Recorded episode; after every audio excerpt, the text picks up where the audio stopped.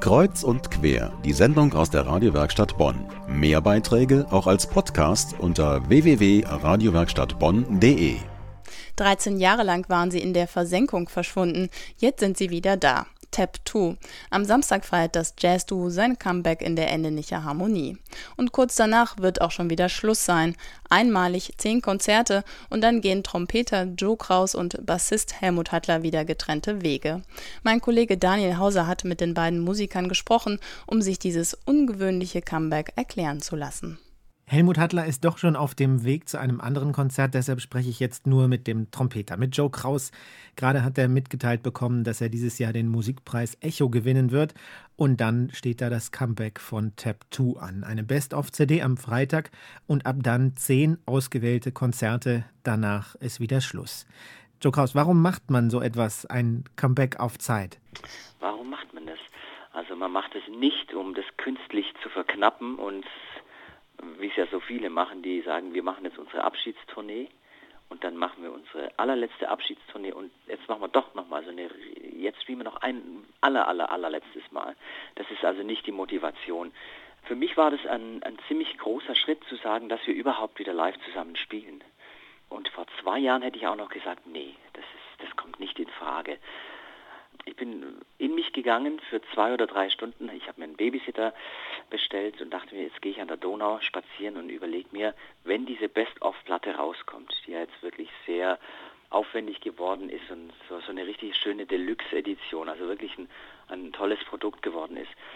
Wie fühlt, fühlte sich das für mich an, wenn wir sagen, wir spielen tatsächlich wieder so, wir, wir machen tatsächlich Konzerte. Da bin ich so in mich gegangen, dachte mir, naja, es fühlt sich gar nicht mehr so schlimm an, wie, wie ich wirklich sagen muss, vor zwei Jahren, da hätte, hätte, ich, hätte ich gesagt, nee, das, das geht gar nicht.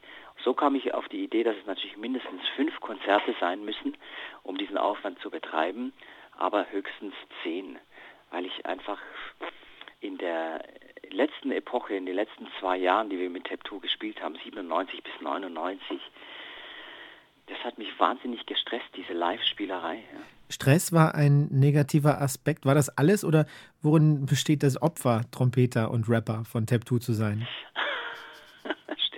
Hört sich jetzt alles so schlimm an. Äh, das war einfach nur die Endphase. Ne? 2 war ja eine wunderbare, tolle Band. Und es ist ja wirklich eine ganz, ganz fruchtbare Zusammenarbeit zwischen Helmut und mir gewesen über ganz, ganz viele Jahre. Und es besteht jetzt auch kein wirkliches Opfer darin, Frontman in so einer wunderbaren Band zu sein und seine eigenen Stücke spielen zu können. Überhaupt nicht.